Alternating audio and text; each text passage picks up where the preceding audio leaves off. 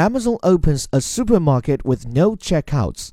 In a move that could revolutionize the way we buy groceries, Amazon opens its first supermarket without checkouts, human or self service, to shoppers on Monday.